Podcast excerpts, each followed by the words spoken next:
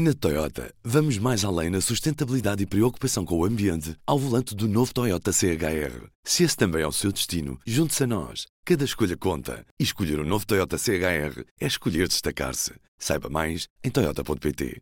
P24. Hoje é terça-feira, 11 de julho. BMW Teleservices. O assistente de serviço do seu BMW. Informe-se no seu ponto de serviço autorizado BMW. A Esquadra de Alfragide tem mais dois inquéritos da Inspeção-Geral da Administração Interna a decorrer. Esta foi a esquadra onde 18 agentes da PSP estão acusados pelo Ministério Público da prática de vários crimes como falsificação de documento gravado, tortura e outros tratamentos cruéis, degradantes ou desumanos, com a agravante de terem tido motivações racistas e xenófobas. A acusação do Ministério Público envolve toda a esquadra. Os outros processos foram abertos por indícios de irregularidades, estão em sigilo e são autónomos dos que deram origem à acusação divulgada nesta segunda-feira pelo Diário de Notícias. No ano passado, o relatório de atividade da Inspeção-Geral da Administração Interna mostra que existiram 730 queixas contra os agentes de forças de segurança, mais 13 do que no ano anterior. As práticas discriminatórias eram o terceiro maior motivo de queixa, com um total de 137 casos. O Presidente da República decidiu exonerar Antunes Calçada do cargo de Secretário do Conselho Superior da Defesa Nacional. Esta decisão surge depois da demissão do Tenente-General do cargo de Comandante de Pessoal do Exército e da sua passagem à reserva. José Antunes Calçada demitiu-se na passada sexta-feira após considerar inqualificável a decisão do chefe de Estado-Maior do Exército de suspender cinco comandantes com responsabilidades sobre os paióis de Tancos, de onde foi furtado material de guerra. A manutenção de Antunes Calçada no cargo era muito sensível, numa altura em que está marcada para sexta-feira da próxima semana uma reunião do Conselho Superior de Defesa Nacional que faria sentar à mesma mesa o secretário-geral que se demitiu em divergência com o chefe de Estado-Maior do Exército e o próprio chefe de Estado-Maior do Exército. O Observatório Sírio dos Direitos Humanos disse nesta terça-feira que tem informação confirmada que o líder do Daesh morreu. Esta ONG, que não costuma divulgar informação da qual não tem certeza absoluta, afirma ter obtido a confirmação por parte de líderes do Estado Islâmico. Uma televisão iraquiana também noticiou a morte de Abu Bakr al-Baghdadi, citando responsáveis do grupo terrorista. O jihadista que falou com esse órgão de comunicação social afirma que o líder morreu num ataque aéreo numa província do Iraque. Este elemento do Daesh explicou ainda que os combatentes já têm ordens de que podem falar sobre a morte de Abu Bakr al-Baghdadi um dia depois da perda de Mossul. Os três secretários de Estado de missionários já tinham sido constituídos arguídos dias antes deles próprios terem pedido publicamente para serem constituídos arguídos no âmbito da investigação do caso Galpgate. O despacho do Ministério Público foi emitido a 6 de julho, quinta-feira passada, estando nesta fase as notificações em curso. Para além dos três secretários de Estado, há a confirmação de mais três arguídos, um chefe de gabinete, um ex-chefe de gabinete e um assessor governamental, somando para já um total de seis envolvidos neste caso. Os três secretários de Estado que pediram no domingo a exoneração ainda estão em funções pelo menos por mais 10 dias, muito provavelmente, até haver uma nova tomada de posse. Devem sair mais secretários de Estado para além destes três, que agora pedem para sair, aproveitando a porta aberta com o caso Galpgate. Este caso pode acabar por fazer uma renovação mais alargada do governo, mas sem perdas do lado dos ministros. Agora é tempo de, no governo, se pensar quem deve ou não sair e, sobretudo, quem devem convidar para as pastas que ficam em aberto. Mas não há pressas. Por motivos de agenda, a cerimónia de tomada de posse pode até ficar adiada depois de dia 19, a quarta-feira da próxima semana. Isto porque Marcelo parte domingo para uma visita oficial ao México. E não é provável que as decisões no governo estejam fechadas até lá. Se for aquilo que dizes que será, adoro.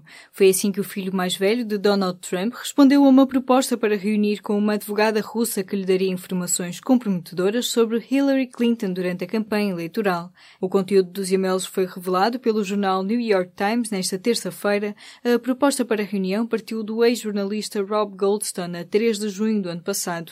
O ex-jornalista dizia que tinha uma pessoa disponível para fornecer documentos oficiais e informação que pode incriminar Hillary Clinton e as suas interações com a Rússia. Já se sabia que Donald Trump Jr. tinha participado numa reunião com uma advogada com ligações ao Kremlin, onde também esteve Jared Kushner, genro do atual presidente. Quase ao mesmo tempo que o New York Times revelava o conteúdo dos e-mails nesta terça-feira, o filho de Trump publicava no Twitter as mesmas mensagens para ser totalmente transparente. Pela primeira vez em 20 anos, a taxa de escolarização baixou dos 100% em 2014. 3% das crianças com idade para frequentar o primeiro ciclo não estavam matriculadas. Os dados foram divulgados nesta terça-feira pela Pordata. O estudo intitulado Retrato de Portugal 2017 mostra que a taxa real de escolarização foi de 100% entre 1981 e 2013. Em 2014 caiu para 97,5% e para 97% em 2015. A taxa reflete a percentagem de alunos matriculados no ensino pré-escolar, básico ou secundário, a idade normal de frequência desse ciclo. O governo de Pedro Passos Coelho estudou a possibilidade de impor o controle público do Ciresp. A nacionalização, caso tivesse avançado, permitia ao Estado poupar 7 milhões e 600 mil euros. Num relatório consultado pelo público, é possível entender o que o executivo PSD-CDS estudou em relação ao Ciresp. O governo anterior nunca usou, no entanto, a palavra nacionalização, mas sim resgate da concessão. Em estudo esteve a possibilidade do Estado assumir o pacote de financiamento, bem como a operação da concessão, em contrapartida, o Estado teria de pagar uma indenização aos acionistas que refletisse os dividendos que esperavam obter.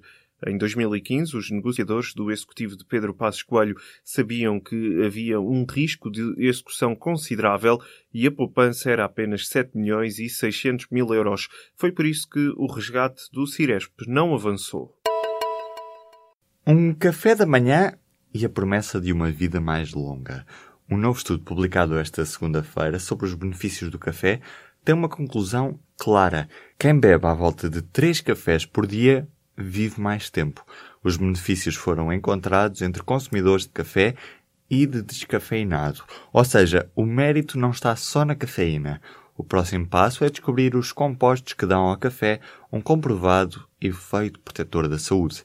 Outros estudos garantiram que o café pode ter efeitos benéficos em doenças como a diabetes tipo 2, Alzheimer, Parkinson e até em alguns tipos de cancro. Mas atenção, estamos ainda numa fase em que pode é uma palavra que está em cima da mesa. Pode ter um efeito benéfico, dizem os estudos. Estimativas apontam para que todos os dias se bebam mais de 2 mil milhões de chávenas de café.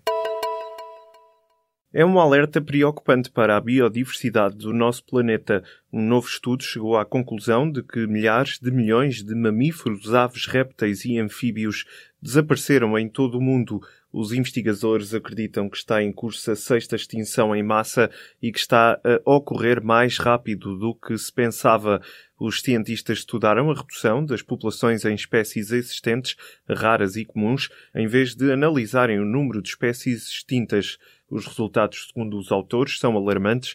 Um terço das espécies já não está presente na maior parte do habitat original. Além disso, descobriu-se que muitas populações regionais e locais desapareceram completamente.